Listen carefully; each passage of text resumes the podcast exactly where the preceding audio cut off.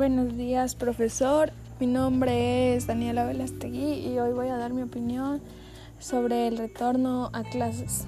Lo que yo siento al tocar este tema es un poco de miedo y confusión porque aún el virus está presente y es donde nosotros tenemos que tener mucho más cuidado, ya que las medidas de precaución han cambiado, como vemos la actividad de las personas está aumentando y esto puede ocasionar que surjan más contagios. Creo que si nosotros volveríamos a clases debería ser bajo todas las medidas de bioseguridad, debemos tener mucho cuidado.